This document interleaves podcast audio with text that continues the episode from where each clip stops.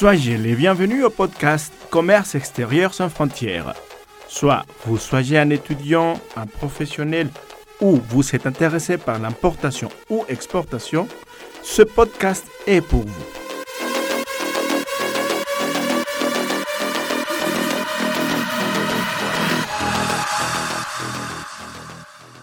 Bonjour à tous. Dernière partie de cet épisode de notre podcast consacré au nearshoring. Jusque-là, nous avons expliqué toute la procédure de création de l'entreprise en abordant différents sujets. À propos des produits qu'on va importer, est-ce qu'ils vont être manufacturés au Mexique Est-ce qu'on collabore avec des compagnies nationales ou internationales, etc. On a évoqué également les procédures qu'on doit prendre en compte en termes de commerce extérieur. Expliquer ce qu'une compagnie maritime est forwardée le rôle de l'agent de douane et comment se déroule la procédure douanière. Il nous reste à parler des bénéfices particuliers qu'on peut obtenir en matière de commerce international ici au Mexique. On a insisté sur tous les processus administratifs qui exigent une attention particulière. On peut donc se demander pourquoi une entreprise va venir faire des business ici alors qu'elle voit ses points administratifs. À quoi vont venir s'établir au Mexique? Eh bien, comme on l'a dit, le premier argument est que le Mexique a signé des traités qui lui confèrent d'une part certains avantages fiscaux ou tarifaires, en matière de commerce extérieur ou d'impôts, mais pas seulement. Quand on signe un traité, on cherche à négocier la réduction des barrières tarifaires. Mais le but est aussi d'améliorer le commerce entre les signataires du traité. En effet, cela permet d'avoir un libre marché et tout ce qui limite le commerce extérieur disparaît en partie, notamment la barrière tarifaire qui en général est de 5, 10, 15, 20% en fonction du produit. Avec un accord de libre-échange, on peut même être complètement exempté de ces barrières tarifaires. Mais ce n'est pas le seul bénéfice. Il existe également ce qu'on appelle les frais de traitement en douane, c'est-à-dire le tarif que le douane facture pour l'utilisation de leurs installations. Rappelez-vous que quand un conteneur arrive, on utilise les installations portuaires et cela génère un coût. Ce droit de traitement en douane pour les matières premières est de 8 pour 1000 et pour les actifs fixes, il est de 1,76 pour 1000. En général, c'est une taxe qu'on doit payer. Mais dans le cas d'un traité de libre-échange, on arrive à négocier et on obtient soit une exemption, soit le paiement d'un taux fixe qui ne va pas dépasser les 25 dollars américains. Il s'agit donc d'une économie considérable si on prend l'exemple d'un conteneur d'une valeur de 10 millions de pesos qui vient de l'étranger, on devrait payer 80 000 pesos de taxes. Et tout ça à cause de ce droit de traitement en douane. Mais si on importe la même valeur de marchandises avec un certificat d'origine depuis la région Temec, on ne va rien payer. Pourquoi? Eh bien, grâce à l'exception obtenue grâce à ce traité. Pour profiter de ces avantages tarifaires, il est nécessaire d'avoir le document qui prouve que la marchandise qu'on importe de l'étranger est originaire de la région qu'on a indiquée.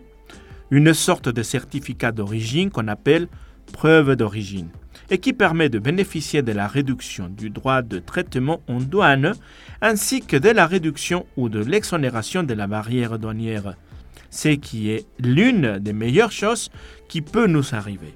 Il faut prendre en compte qu'il existe d'autres traités qui ne nous exemptent pas du droit de traitement en douane. Ils nous obligent uniquement au paiement du taxe fixe. Comme on a dit, c'est le cas du TLQM avec l'Union européenne. C'est l'un des principaux avantages que nous avons avec ce traité.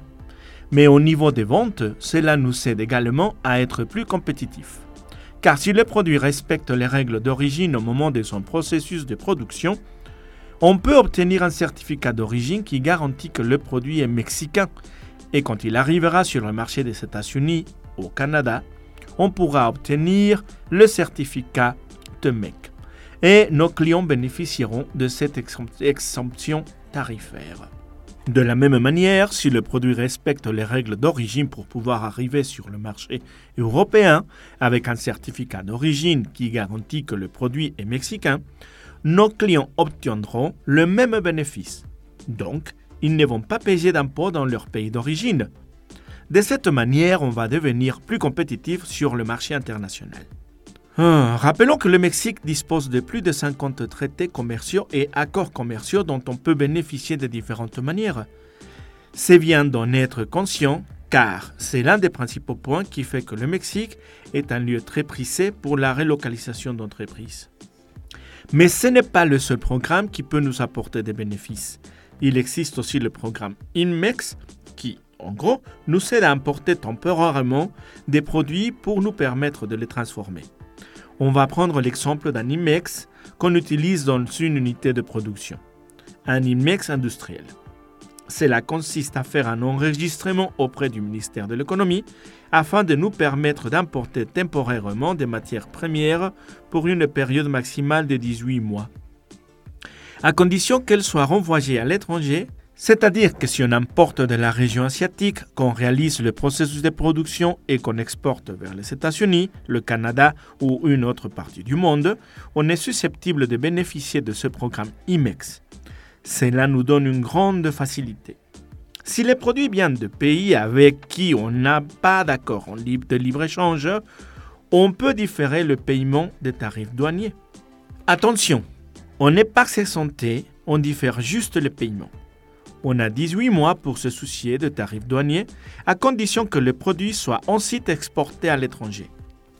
Une fois qu'on a compris ça, on peut utiliser correctement ce programme INMEX qui non seulement va nous permettre de gérer nos frais, mais en plus va de pair avec ce qu'on appelle certification de la TVA et de l'impôt spécial sur le produit et les services, IEPS. Cette certification ne diffère pas concrètement le paiement de la taxe sur la valeur ajoutée sur la même base de 18 mois, mais en l'utilisant avec le programme INMEX.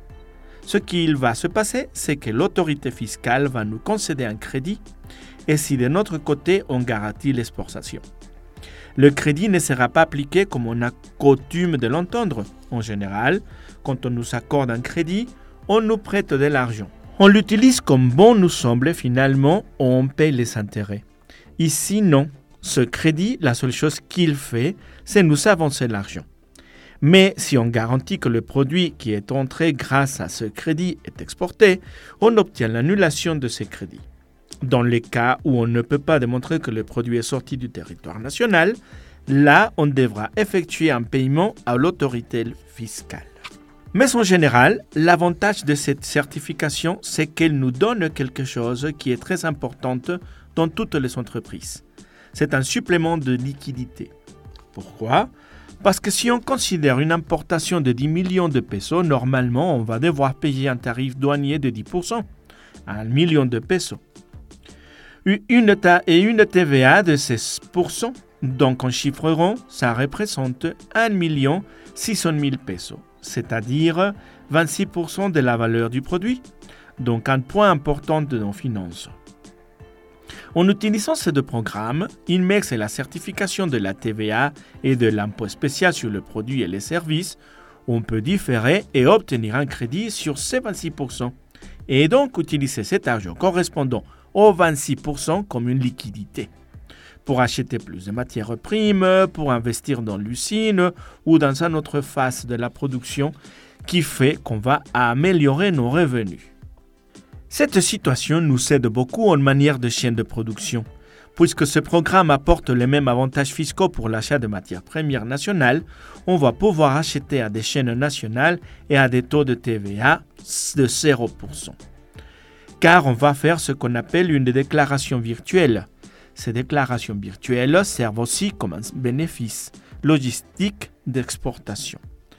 Car parfois, il arrive qu'on vende un produit à l'étranger. Par exemple, à une entreprise qui est aux États-Unis, mais on peut peut-être faire livrer les produits dans un état voisin de San Luis Potosí, comme Guanajuato, Nuevo León ou Aguascalientes. Et cela ne pose aucun problème. Ça n'a aucune conséquence. Du moment que le produit s'exporte, c'est le bénéfice qui nous apporte cette certification. En résumé, ce programme avec cette certification nous permet d'obtenir plus de liquidités pour pouvoir exporter plus, bénéficier des chaînes de production nationales, faciliter le mouvement des chaînes de production internationales, car dans bien des cas, ces importations temporaires ne requièrent pas le respect de certains noms, c'est-à-dire de certains permis d'importation. Vu que les produits ne vont pas rester sur le territoire national, cela nous permet donc de ne pas savoir à les respecter. Le processus de la production se fait à la marchandise et directement envoyé à l'étranger.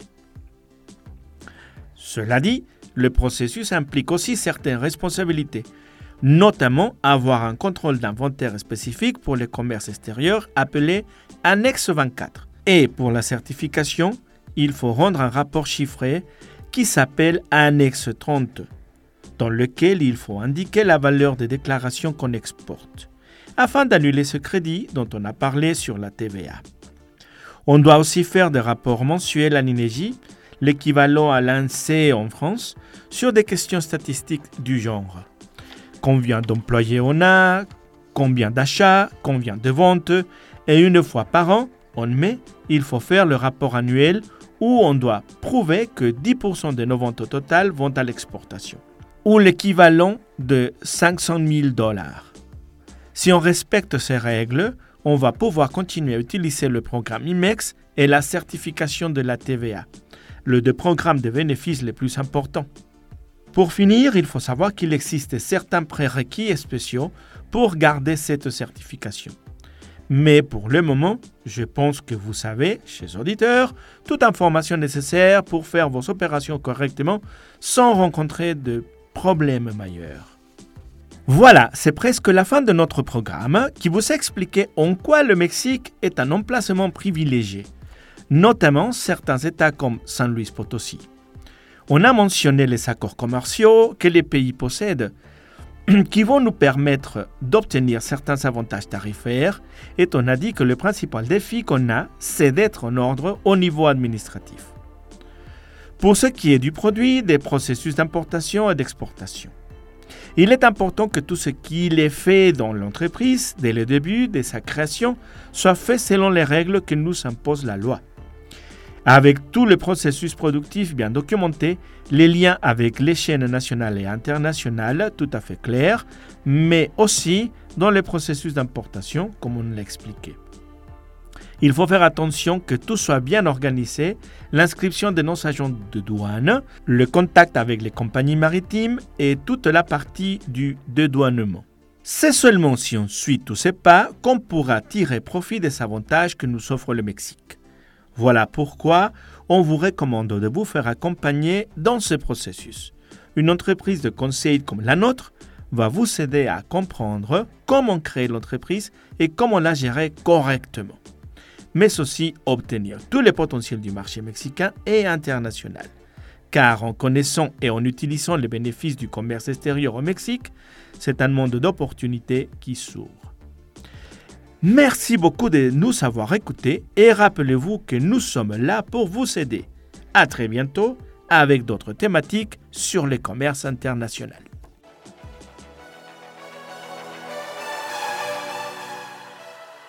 Suivez-nous dans nos réseaux sociaux où vous trouverez plus d'informations.